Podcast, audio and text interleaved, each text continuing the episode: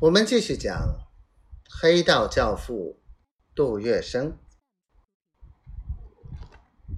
林桂生也有些着急了，犯不着自掏腰包啊。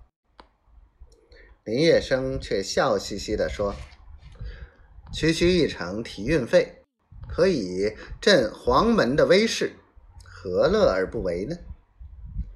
一听杜月笙还说什么“何乐而不为”。黄金荣更加有些生气了，他眼睛一闭，这怎么说？让八股党改抢烟土为押货，就等于把他们组成了一支黄门别动队，由他们押送烟土，土商们每次出一部分钱作为保护费，由我们收取。别动队也长期护土，定期分钱，这样。一则平息了抢烟之风，交了法普房的差；二则我们用押货名义给烟商保镖，按例抽税，这一成提运费岂不是羊毛出在羊身上吗？再则以后不再发生刑事案，而土商也会感激不尽，平安无事，外国人也会感觉很好，不错。黄金荣终于露出了一丝微笑。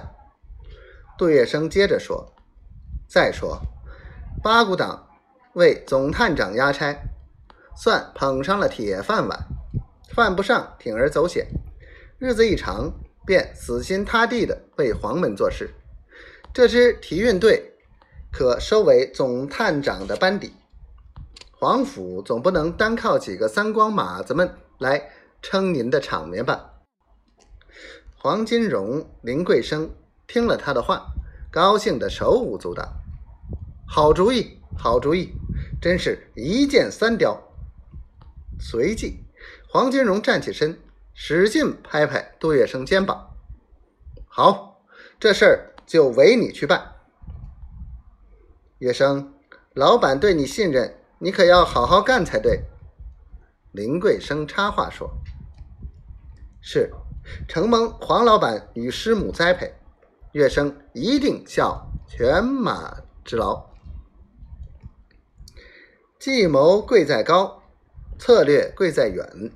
能看到别人不能看到的，思谋别人所不能思谋的，推算别人所不能推算的，这才是用心在算，用脑在谋。心计更是一种谋略，一种很高的生存技能。杜月笙一箭三雕的计谋，既给黄金荣解决了难题，挣足了面子，而自己不掏一分钱，又让八股党为黄门死心塌地做事，同时又挣满了林桂生的腰包。杜月笙在黄公馆的地位，自然也开始水涨船高。经过杜月笙合纵连横。巧妙周旋，再加上顾家堂穿针引线，很快招抚摆平了横行无忌的小八股党。这样息事宁人，巧解冤家，法租界的情势很快就扭转了过来。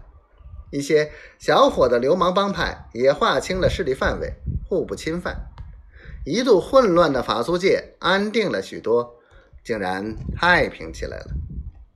鸦片商们见黄金荣如此有本事，竟能摆平黑社会的众帮会头子们，于是纷纷请他成标。林桂生一见形势不错，趁机双管齐下，搭了一份干股，兼贩鸦片。于是乎，一袋袋鸦片源源不断地运进黄公馆。